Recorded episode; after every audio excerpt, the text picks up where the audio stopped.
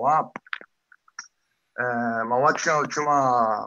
Na época que a gente, 12, 13, 14 anos, na época que a gente começou a ir assistir show e ver as bandas tocando e, e participar também disso, tinha muita banda cover, né, cara? Não sei se você lembra. Sim, pra caramba. Então a gente entrou nessa, a gente entrou nessa tocando, é, fazia um cover de fazendo é, Guns cover. Total. Então eu lembro que assim, a gente era usado boné, era o, era o cara que tinha uma, enfim, uma lojinha ali no, no shopping popular de Mauá, onde ele trazia as coisas da galeria do rock, né? Porque Mauá, por ser uma cidade é, que não é, é a grande São Paulo, mas não é, a gente não tá ali, a gente não é capital, né? Então, assim, tem muita coisa que, que, que vinha da capital pra gente ali, e até com um certo delay, né, cara? Até com um certo gap ali de espaço. Caralho. Então, o Zé do Boné, eu lembro que o Zé do Boné trazia as coisas para ali na, na barraquinha, que ele vendia as coisas, discos, né, camiseta e tal. E, cara, de certa forma, aquilo também gerou um movimento ali, que tinha muita gente que gostava de, de rock and roll, curtia, uh, enfim, as bandas, a, a, música e tal, a vibe e tal. E, e eu acho que ele percebeu isso e ele começou a montar alguns festivais.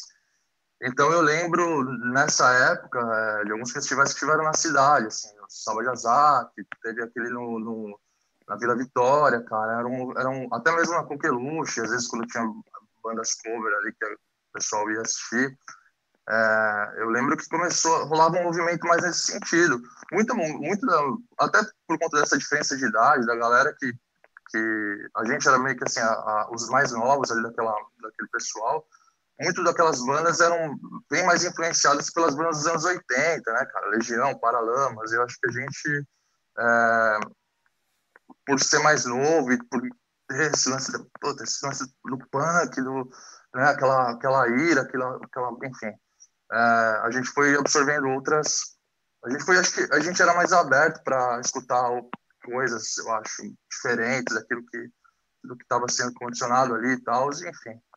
Cara, é, e... é, é, muito engraçado você falar isso, pessoal, inclusive de referência e tal, porque eu, eu, eu não sei você, mas eu sentia diferenças de referências a cada cidade que a gente ia, né? Mas pode ser uma percepção minha.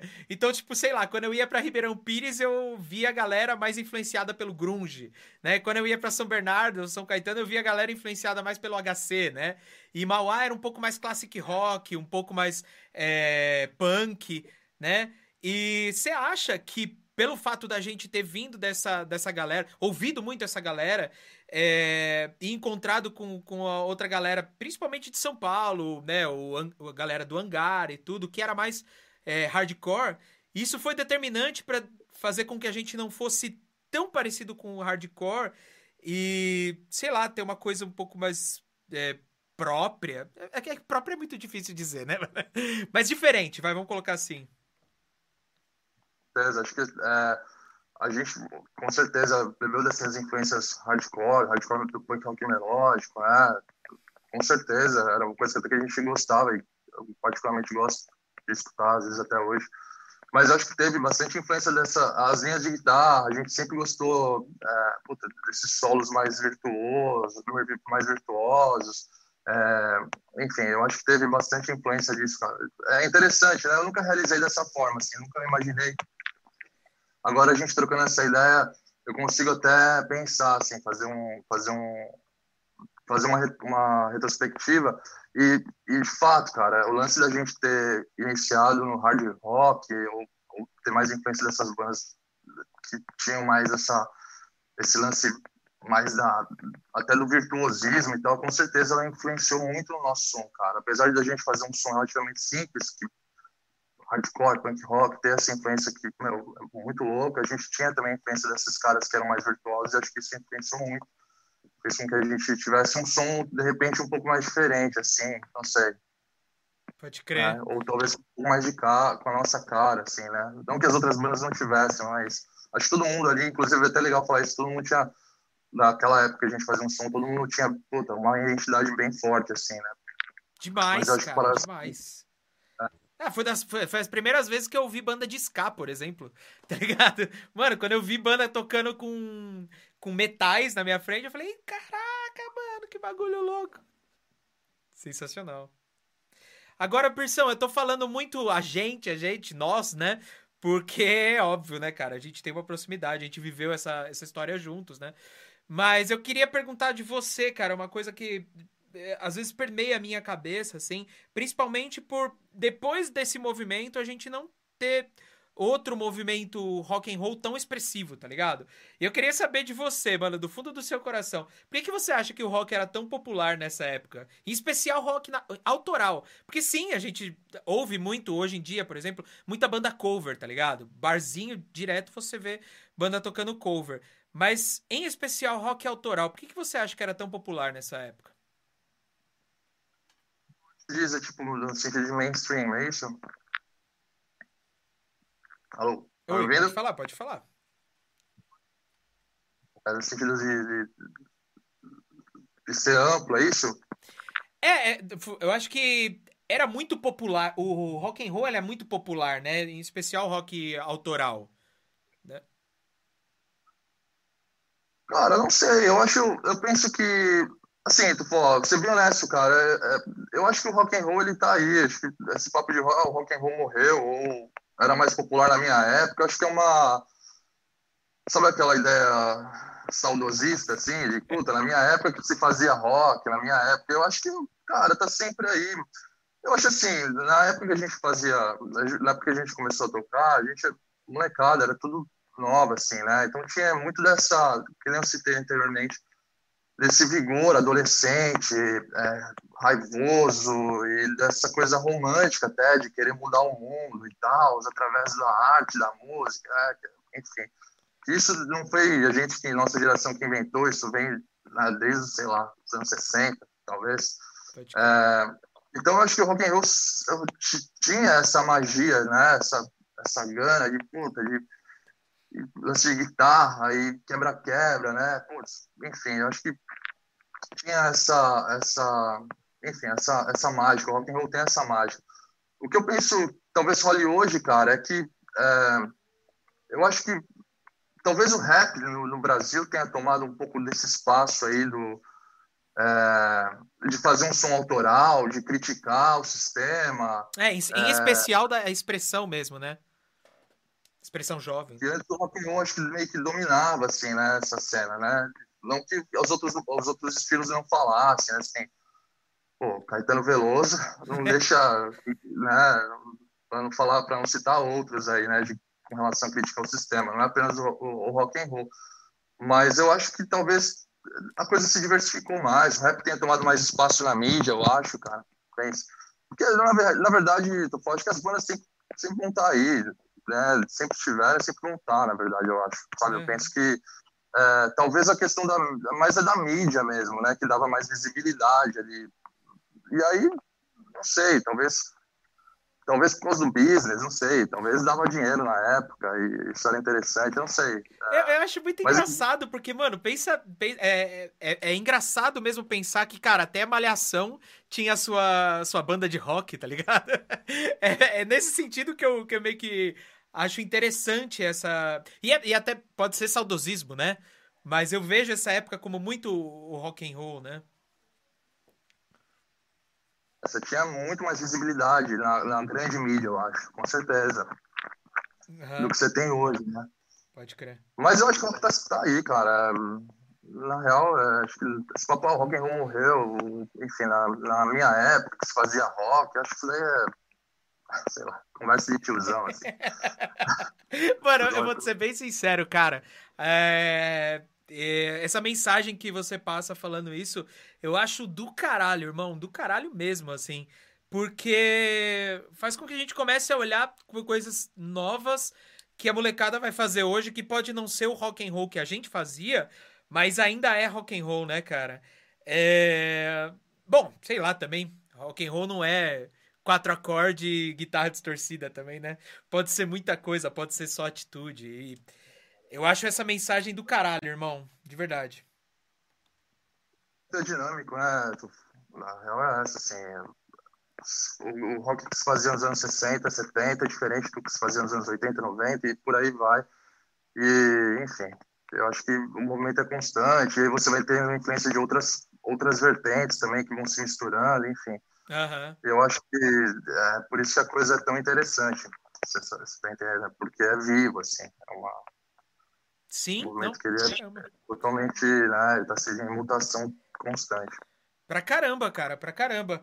E você comentou aí sobre Caetano Veloso. Ontem rolou uma live do Caetano Veloso que, meu amigo, não sei se você acompanhou, eu super é, recomendo, assim. Terminando a live aqui, visitem a live do Caetano Veloso que rolou ontem. Live de Natal foi sensacional. E senhoras e senhores, aqui nesse momento a gente faz uma pequena pausa. Por quê? Como eu disse no começo do nosso podcast, esse podcast ele é apresentado pelo ABC Pro HC. E o ABC Pro HC, ele é, uh, era e a, ainda é um festival muito importante que acontecia aqui nas nossas cidades. É, cara, já trouxe bandas incríveis, assim como The Used, mas também dava espaço para nós, que éramos bandas que estavam começando a subir num palco puta foda, fazer um som legal, com um equipamento legal. Então, nesse momento, eu queria passar para vocês um vídeo, um vídeo que foi preparado pela Fabi, e contando um pouquinho da história do ABC Pro HC. Eu não assisti o vídeo ainda, então vamos assistir junto. Eu sou Fabiana Couto, tenho 47 anos, sou produtora do ABC Pro HC. Nasci em São Paulo, ali na região da Moca, sou paulistana. E o meu namoro com a região de São Bernardo, do campo ABC Paulista, começou quando eu entrei na faculdade. Já lá no primeiro ano de faculdade, um amigo meu me apresentou para o Tadeu e nós ficamos sócios do Tropicália, um barzinho que tinha ali em São Bernardo. E todo domingo rolava reggae, rock ao vivo, pra gente poder vender mais cerveja, né? A galera ajudava a trazer os equipamentos, as bandas da região. E ali a gente começou esse contato com as bandas, principalmente com o reggae e com o rock. Olha, demorou aí com o Tropicália que a gente começou com as bandas foram oito anos. Oito anos tocando todo domingo, das quatro às dez da noite. Quando eu me formei, é, decidimos dar mais um passo e aí a gente alugou uma casa que tinha na frente do Tropicália. Que ela foi inaugurada como uma casa de rock, o antigo Pier 47. Depois virou uma casa de samba e pagode, o Esquina Brasil. E quando nós compramos, nós demos o nome de Volcana, que é uma guerreira viking. Tanto que o logo do Volcana é um escudo imitando um escudo viking. E lá a gente se embrenhou pelo samba. Foram dois anos de desespero. A gente pensou em fechar o lugar, a gente não sabia mais o que fazer, era muita briga, muita loucura. Como a gente já mexia com reggae e com rock lá do outro lado da rua, porque nós ficamos com os dois pontos. Falou, vamos fazer um rock, Tadeu, já que é rock, vambora. Beleza, vambora. Foi no ano de 97. O Tropicalia tem desde 91 e o Volcana a gente comprou em 97. Compramos não, né? A gente fundou o Volcana, né? E dois anos de samba, o samba não rolou. De repente, quando a gente estava quase desistindo do ponto, bateu um moleque lá, filho do dono da farmácia, falou, galera, vocês não abrem de domingo, né? A gente pode comemorar o aniversário da gente aqui? molecada tinha 15 anos. A gente desesperado para pagar o aluguel, falou, bora. Só sei que aquele domingo veio a molecada, veio os pais, veio o tio, veio todo mundo, vendemos cerveja, vendemos porção, acabou tudo no estoque. Pagando dois aluguéis que estava atrasado, falei, bora.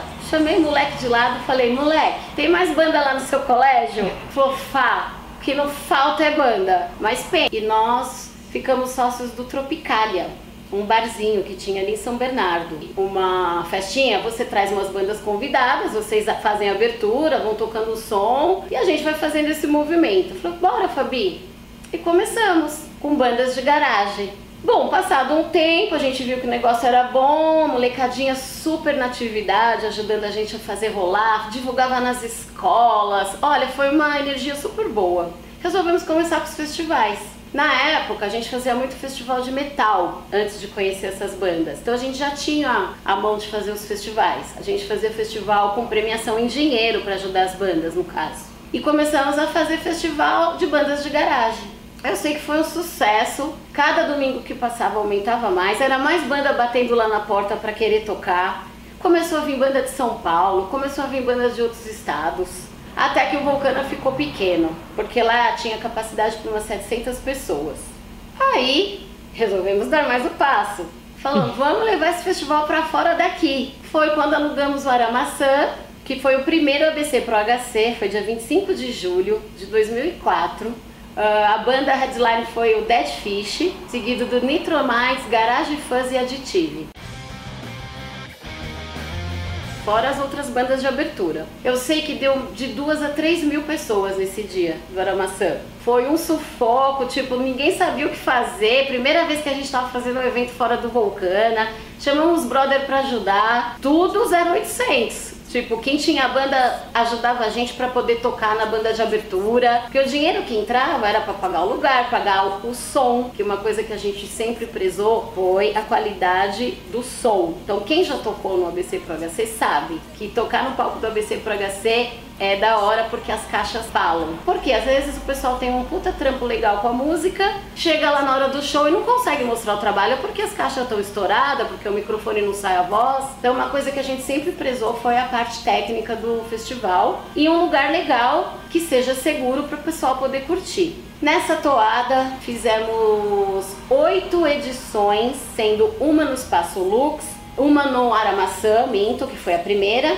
e mais sete no Espaço Lux que deram oito edições. Quando as duas últimas edições lá no Lux, que foi a sétima e a oitava, deram sold out, a gente vendeu os ingressos super antecipado e na última edição ficou mais de mil pessoas para fora. A gente falou: precisamos ir para outro lugar. Foi quando estávamos lá no escritório, tocou o telefone e era um agente de banda que estava trazendo uma puta banda aí, tipo, sei lá, Beer Jam pro Brasil.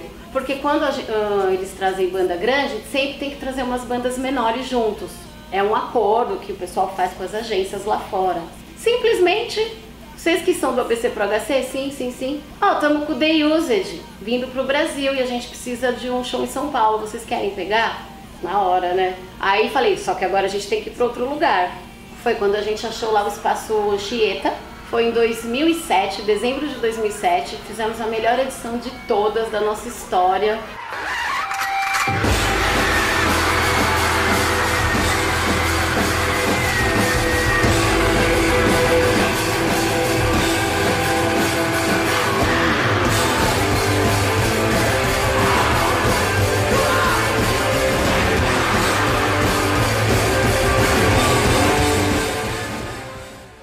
Com essa edição nós ganhamos o prêmio de melhor festival de rock independente do Brasil pelo Prêmio Dinamite de Música Independente. Primeiro lugar, festival mais importante de Brasil inteiro. E esse prêmio aqui não é só meu não, tá?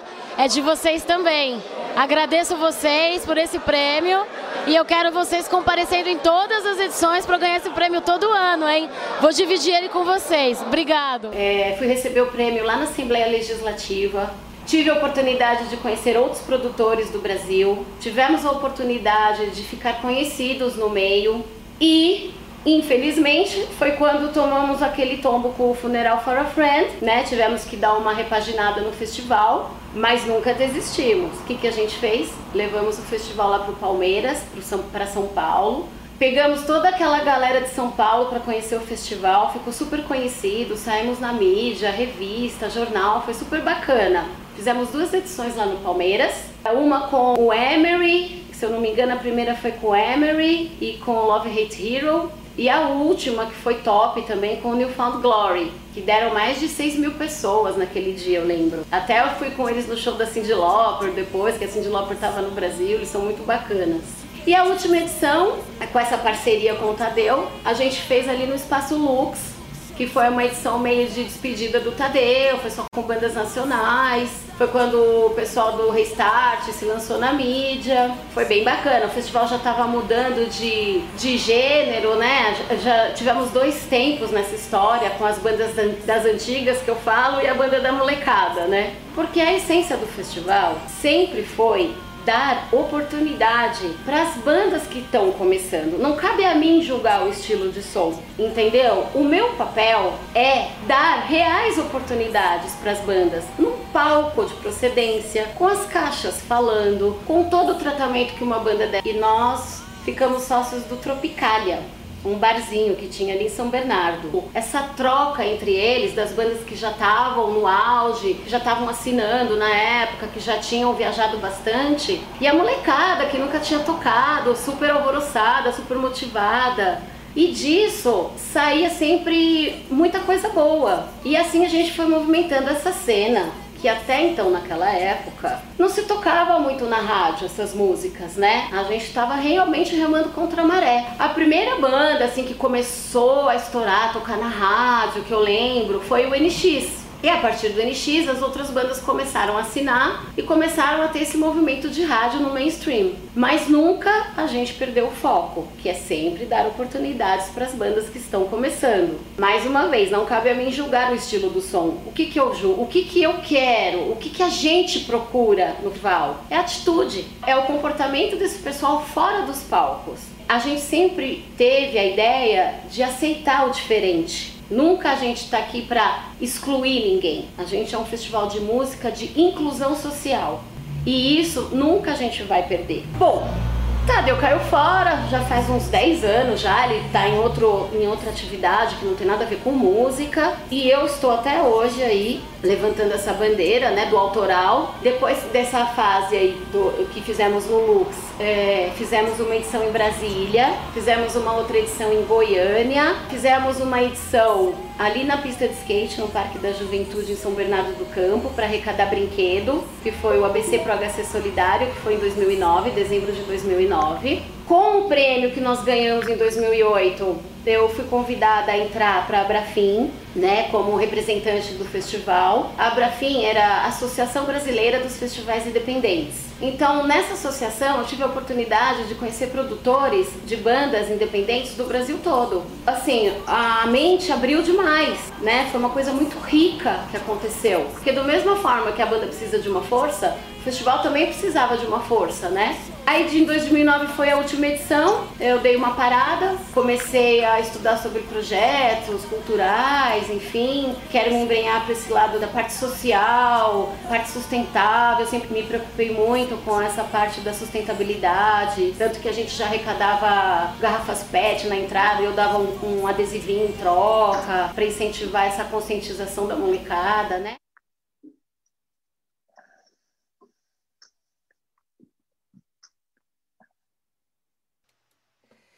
Isso aí, galera!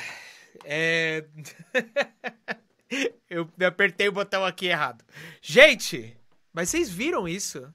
Vocês viram que sensacional! Esse é o Pro HC. Uh, esse vídeo, inclusive, vai estar disponível em todas as plataformas do ABC Pro HC. A gente vai disponibilizar esse, esse vídeo. Depois eu vou confirmar aqui com a produção. Porque sim, tem uma produção aqui. É, e a gente vai subir esse vídeo de preferência no YouTube. Mas se bobear, a gente sobe em tudo. Sobe até no, no Facebook.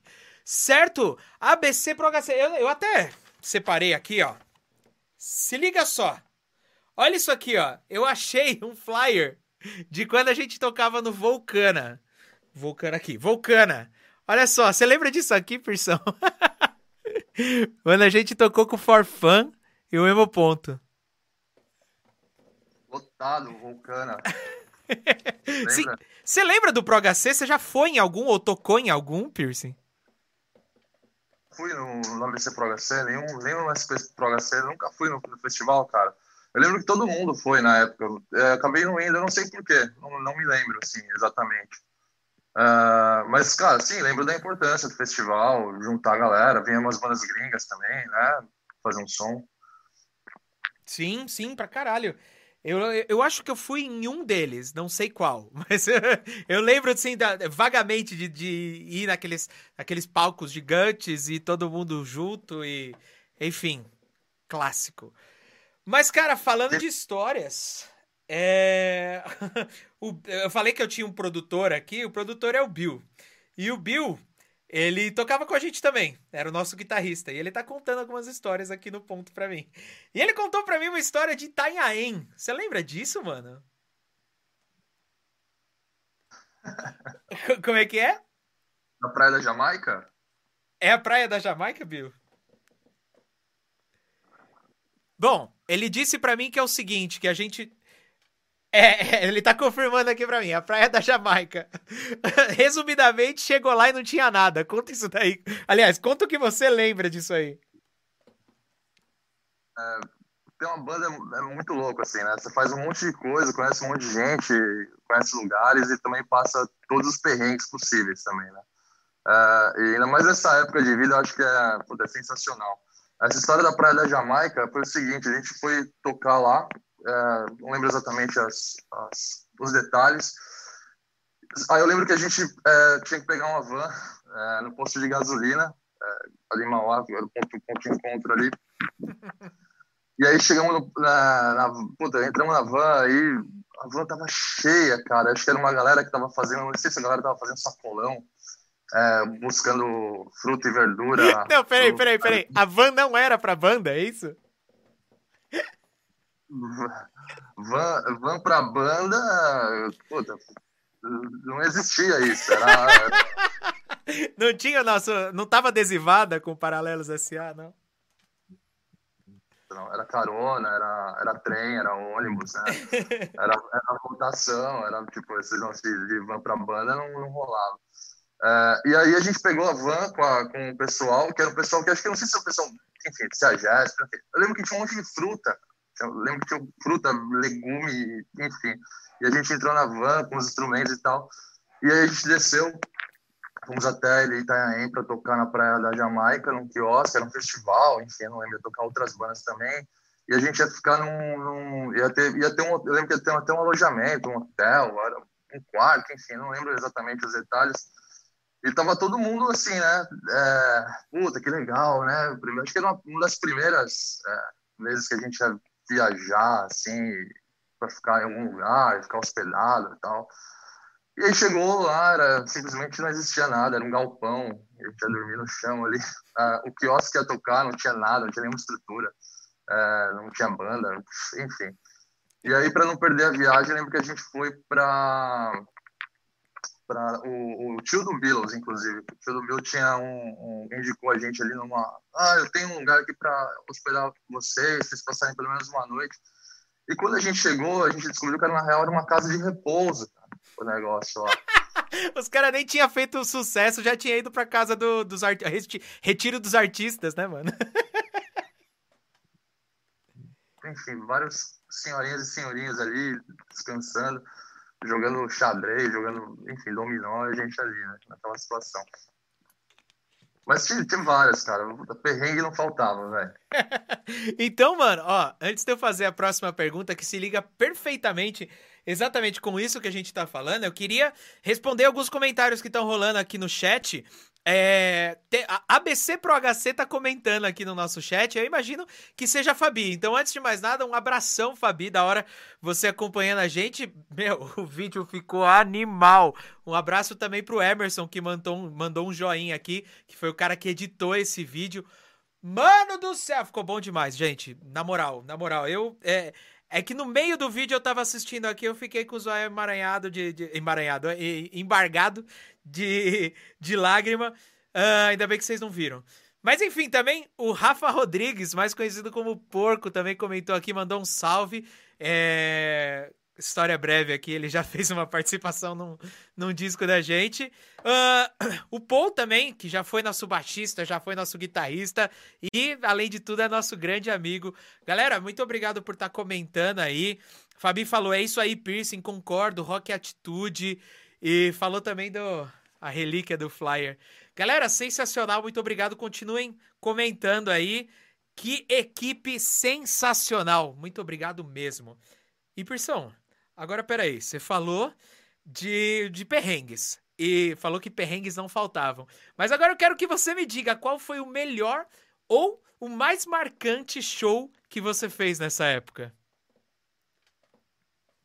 Vários, assim, cara. Bons e ruins, inclusive. é, sim. Eu lembro que. Eu, sempre lembro, eu lembro de uma. Foi assim, um na sequência do outro, assim. Foi uma semana a gente tocou em um, na outra semana a gente tocou em outro. Eu lembro que a gente. O primeiro que a gente fez foi uma. Cara, era uma rave. Em sei lá onde. Era, não, não, não posso a menor ideia de onde era. Também não tinha muita estrutura e tal. peraí, peraí. O Lucãos ainda tava na banda, era esse? várias histórias boas com o Lucão tocando também. tem, uma, tem uma muito boa. É, o primeiro show que a gente fez, na real. Uhum. É, foi na, foi na, na Wizard, né, cara? Escola de inglês. É, e a gente na, naquele festival no Halloween e tal, não sei o quê. E o Lucão, enfim, cara, ele tocava. O Lucas, acho que ele é dislexo, então ele não, não, não conseguia tocar nada no tempo, cara. enfim, era uma loucura. E aí, mas montando esse show, a gente tocou nessa rave e, cara, foi terrível, assim, tocamos pra, pra ninguém, assim, tinha, sei lá. A galera tava mais pro, a fim de curtir a, a, o eletrônico lá e a gente acabou tocando pra. Aconteceu muito disso, a gente tocar pra ninguém. E eu lembro que na semana seguinte a gente fez um show no Paço Municipal de Mauá que tinha, sei lá, cara, mais de 10 mil pessoas, assim. Que foi incrível, foi incrível. Foi um som, foi, foi um show puta, que tinha uma energia incrível tocamos nosso set, enfim, foi demais, assim. Fo tudo, as fotos desse show são excelentes, cara. As fotos desse show. O cara que era baixista da banda. Depois ele descobriu que tinha talento, na verdade, era pra, fotografia. Justo. E, cara, é... esse lance de. Putz, eu ia perguntar um negócio, saiu da minha cabeça agora. Você tava falando antes do, do show ah, tá, pode crer. É, você tava falando que, gente, que, era muito comum a gente tocar pra ninguém, né? Mas, mano, é, eu lembro também uma vez que a gente foi no Vulcana e a gente viu o For Fun, tá, tá ligado? Tocando pra 10 pessoas. Não sei se você lembra dessa fita. Na época que a gente foi ver, os caras nem eram ainda. Eles, eles tinham aquele disco das pistas de skate, as pistas das pistas, das pistas de dança, as pistas de skate, enfim, era alguma coisa assim. Uhum. É, não, eles não eram tão conhecidos, né, cara? É, eles tinham recém lançado aquele disco, eu acho, ou alguma coisa do tipo. E aí tinha, realmente, tinha pouca gente. Mas acho que é normal, né, cara? A trajetória de qualquer banda aí. Total. Enfim, de sucesso ou não, é, sucesso no sentido midiático da coisa eu acho que é a trajetória de qualquer banda tocar para ninguém. A gente não era diferente. Eu tocava muitas vezes para casa vazia, mas na real, assim, a gente era quatro, cinco moleques que queria se divertir, né? E fazer um som. E a gente sempre gostou de fazer um som próprio, de cantar as nossas letras, e, enfim, de, de, criar as nossas músicas, assim. Então a gente sempre é, batia nessa tecla, assim, né? Pode crer. Sempre era uma coisa muito forte. Você comentou do Vulcano. O Vulcano tiveram shows é, sensacionais paralelos, assim. Eu lembro que o primeiro show que a gente fez, é, que foi assim, ah, né, tirando essas apresentações de escola, essas coisas assim, o primeiro show de verdade foi no Vulcano, um festival que a gente teve lá. E eu lembro que, pelo fato da gente estar na escola, a gente, meu, carregou um ônibus cheio de gente, cheio de amigo, que era, tava afim de, de ver a banda, enfim, e curtir a festa. E foi incrível, né? E a gente fez bons shows no Vulcano lá. A gente tocou algumas vezes lá e foi sensacional. Acho que foi daí que a banda começou a realmente, a, enfim, a querer tal, talvez almejar alguma coisa a mais ali, né? Nesse primeiro show do Vulcano. Porque eu lembro que a gente tocou nesse show, aí eu lembro que a gente tocou com a ação direta, a ação direta fechou, acho que à noite. E aí eu lembro que o, o batera da ação direta, na época, chegou e, e veio conversar com a gente depois. Falou, pô, a banda é boa, é, meu, legal, vocês têm atitude, segue, segue firme, então não sei o que. E aquilo pra gente foi uma, nossa, caramba, né? Foi uma experiência ver alguém que a gente né, considerava importante tá falando aquelas coisas pra gente.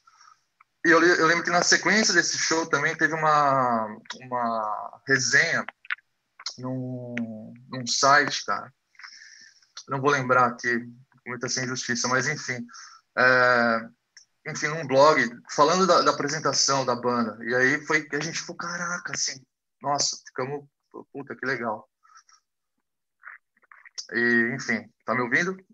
Eu acho que o Bio acabou de comentar comigo aqui que eu acho que é Zona Punk esse blog que você tá comentando. O cara escreveu resenha de várias bandas, vários shows, discos, etc. Pode crer. E aí eu lembro que ele escreveu uma resenha da banda, né? Na, logo na sequência. Então, assim, na época foi incrível, assim, a gente ficou, nossa, caramba. E aí foi a partir daí que a gente quis eu acho que explorar mais essa, essa dança musical. Cara, mas. Como, como música cultural. Olha que legal isso que, que você tá falando, né, né, Percy? Mano, a gente tá falando do ABC, tá ligado? Tipo, comparado com São Paulo, é tipo nada, né? E, mano, é, uns caras fazendo resenha, tá ligado? O Bill tá falando aqui que o cara comprou nossa demo e fez uma resenha da, da demo, tá ligado? Então é muito louco você ver é, como o ABC, ele tava muito... vou, vou, vou, fazer uma... O ABC tava muito pro HC, tá ligado? ele tava muito, cara, virado, assim, olhando muito pro hardcore nessa época, tá ligado? Eu acho muito louco. Aliás, o... Você tava comentando desse show do Vulcano, eu tô lembrando aqui, Persão. Foi esse show que a gente colocou todo mundo em cima do palco? Foi uma música que a gente normalmente fechava, né? Ou era uma das últimas ali. Eu acho que era a última. Normal... É, e aí a gente, enfim, falava pra galera subir e cantar. Né? Inclusive foi essa música que, que o, até o Porco, o Rafa Rodrigues, é, gravou na demo. Exatamente. E, e foi, e, cara, eu acho que foi a primeira vez que eu vi um bate-cabeça de mina, tá ligado? Na, na, pista. Porque subiu todos os caras no palco, só ficou as minas lá embaixo, tá ligado? Foi animal. Isso aí. Uma vez eu comentei com o Bill, né? A gente, acho que assim, é, fazer música, é, subir no palco e tocar ali para 10 pessoas seja, sabe? Fazer um som Cara, aquela ansiedade, né? Pré-show, aquela, aquele lance de passar o set, aquela, puta, aquele frio na barriga, e depois subir no palco e tocar, e descarregar aquela energia, depois sair do palco, enfim, confraternizar com a galera, com, né, conversar com os amigos ali, com o pessoal que tá ali. Cara, é uma explosão de emoções, né? E acho que é isso que, que uma vez que você prova esse desse elixir, aí você fica encantado com isso, né? Essa ideia de, de poder fazer um som próprio e, enfim, tocar e ali se expressar da maneira como você acredita, acho que é por isso que é tão encantador, né? Pra, pra caramba, cara, pra caramba. A Fabi tá comentando aqui, eu vou ler alguns comentários. Primeiro, a Fabi disse: toda banda que se preza já tocou pra ninguém. Eu concordo. o Volcana foi um reduto do rock no ABC durante uns oito anos. Eu também, cara, eu acho que eu passei mais tempo no Volcana do que em casa. E ela comentou também: porra, uma ação direta, GPtão, brother. É, falou também do Ratos de Porão, também tocou no Vulcano algumas vezes. E ela terminou dizendo que o teto suava. e aí eu, concordo, eu, eu, eu, concluo com toda, toda casa de show que se preze, o teto tem que suar. e o Porco falou, o Rafa Rodrigues disse, foda pra caralho esse show. É verdade, você tava nesse show, Porcão. Inclusive, falar em estar no show, é, o Bill, meu produtor, produtor Bill, mandou aqui uma, uma foto. É, uma das fotos que a gente comentou desse show do Passo Municipal. Se liga nessa foto, cara. É sensacional, né, cara? A galera lá embaixo, aqui é, tá um pouco escuro, mas dá para ver a quantidade de cabeça. Isso foi festa junina, Bill? Oh, por, oh, já me perdi tudo. Foi festa junina, Pierce? Tem uma, é, é enfim, nós chamamos lá com toda cidade, várias cidades no Brasil tem, né? Essa festa junina bem tradicional. Mauá não era diferente. E, eu não sei se tem até hoje, mas enfim, né? nessa época tinha todo ano fazia festa junina grande. E aí sempre ia muita gente, assim, né? E, cara, é muito louco, porque era criança, eu ia assistir, ia ver os artistas, e o dia que eu, a gente tocou lá, foi uma emoção grande, assim, tá lá, ver aquela galera de cima. Demais, cara. Bom, a gente está se encaminhando para o final do nosso podcast, é, mas eu tenho mais uma pergunta para te fazer, Persão. Eu sei que você já respondeu. É, é, muito engraçado, me veio na cabeça agora. Eu tô te chamando de Persão, vai parecer que eu sou o Gilberto Barros aqui, né? Chamando o Cassinão. Mas não, é porque a gente tem muita intimidade. Mas. Enfim. O, é, o piercing. Eu sei que você já respondeu essa pergunta de forma bem breve, dizendo que, cara, o passado tá lá no passado, o que, o que passou foi do caralho, fez parte da sua história, construiu quem você é hoje. Mas essa pergunta, eu acho que vai ser uma pergunta recorrente do nosso podcast. Então eu vou fazer para você. Se a cena desse sinais de retomada, você teria vontade de participar dessa nova fase? Sendo, sendo mais uma vez bem franco, cara, eu, eu participaria, acho que eu participaria como um vinte só. É, não é, para tocar ou para, enfim, para estar tá inserido, é, enfim, na, no movimento em si. Acho que é mais para ouvir as bandas, enfim, entender ver o que, que tem aí, o que, que a molecada tá fazendo. Acho que eu me interesso, né? Sou um cara interessado nesse tipo de coisa. Mas acho que para fazer parte de tocar igual era antes, eu não, não consigo mais me ver fazendo isso, cara. Até porque eu acho que o lance da música é, é muito de inspiração e transpiração também, né? Então, é, é, né? então assim, tem canetar, compor, e tá faz, né, ir para tocar, tá na estrada, cara, é muita transpiração, não é, não é algo fácil, simples e então hoje em dia eu não tenho mais, acho que não tenho mais a mesma energia, digamos assim, que eu tinha quando eu tinha 18 anos, 20 anos de idade, claro. Uh, e aí não me vejo mais, cara, mesmo que a cena desse sinais, tomara que volte, na real. Né? Acho que acho que foi legal, acho que se voltar, que volte renovada e trazendo coisas novas e interessantes aí. Mas me vejo mais com um 20 hoje, cara. Total, cara. É, é, é muito interessante isso, né, cara? Porque é, fazendo parte dessa história, você é, até vai dar mais valor a todo mundo que, que vai estar tá participando, que vai estar tá ralando. Você sabe o quanto suor tem ali, tá ligado? E eu acho interessante, mesmo acompanhando de longe, né? Nunca, nunca foi fácil, né, cara? Fazer essas bandas que estão aí até hoje, eu, eu tiro o chapéu, assim, né? Não só as bandas, artistas em geral, ou, quem se propõe a viver de música no Brasil, eu diria, né? Não só os artistas, mas quem se propõe a viver de música.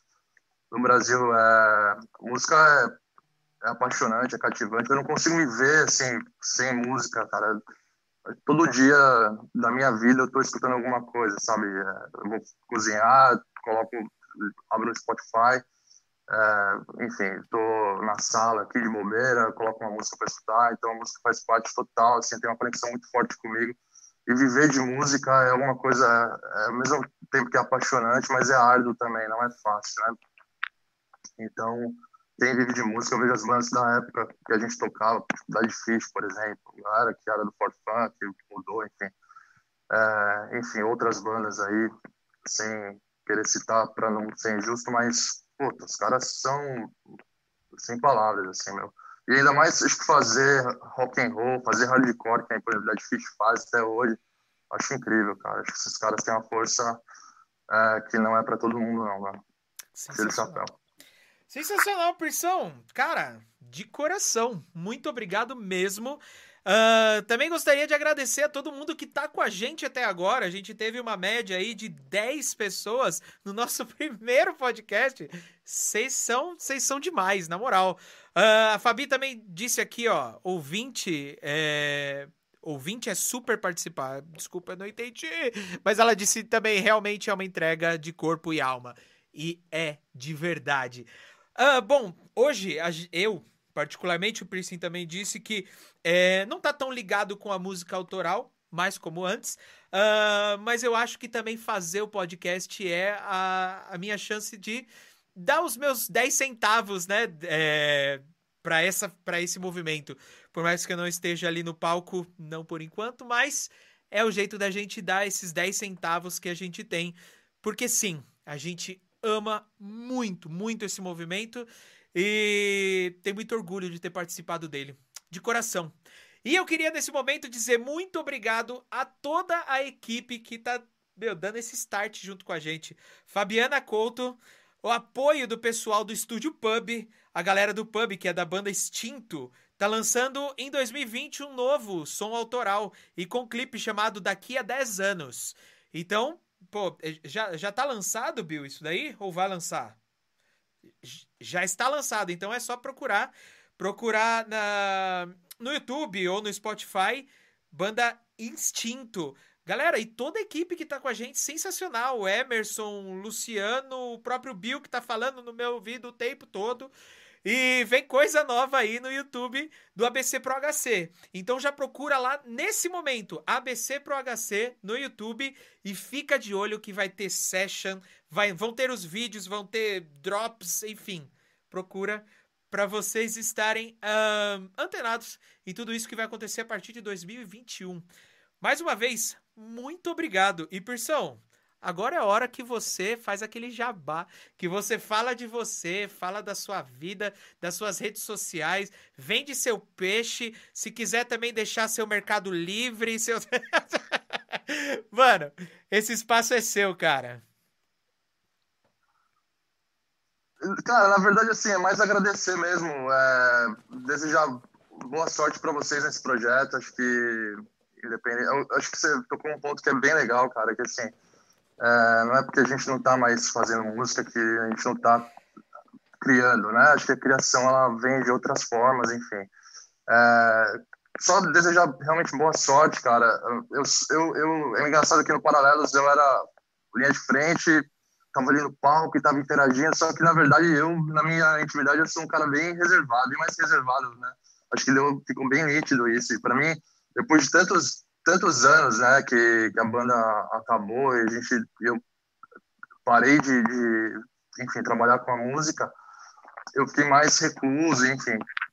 E, e cara, se alguém quiser me seguir no Instagram, é banhara, mas, enfim, só vai ter foto mesmo da minha família, das minhas viagens, cara, que é, o que a gente faz aqui. Beleza? Mas, de qualquer forma, é, boa sorte, cara. Obrigado e, e um prazer, cara, participar desse começo aí toda a sorte do mundo para vocês, cara. Cara, sensacional. Eu queria dizer aqui que o espaço está abertíssimo para você. É, o dia que você quiser participar, né? Não, não só como entrevistado, mas como entrevistador. Se tiver alguma banda que você tenha muita vontade de trocar uma ideia, de né, trocar uma figurinha, o espaço está sempre aberto para você, Persão, de coração. Valeu mesmo. E é isso aí, gente estamos acabando nosso primeiro Histórias de All-Star. Ah, eu tô emocionado, eu tô aliviado. é, e, bom, lembrando que isso é um episódio piloto. Tudo que deu de errado, apesar de que a maioria das coisas deram certo, então eu tô muito agradecido. Mas é, esse é um episódio piloto. O próximo episódio ele vem em breve. E é isso. Muito obrigado a presença de todo mundo. Meu nome é Alan Noshi. Esse daqui é o Histórias de All Star. E você, você só tá aqui por causa do ABC Pro HC. Então, muito obrigado ao ABC Pro HC que apresentou esse podcast. E até a próxima. Valeu! Valeu, Priscila!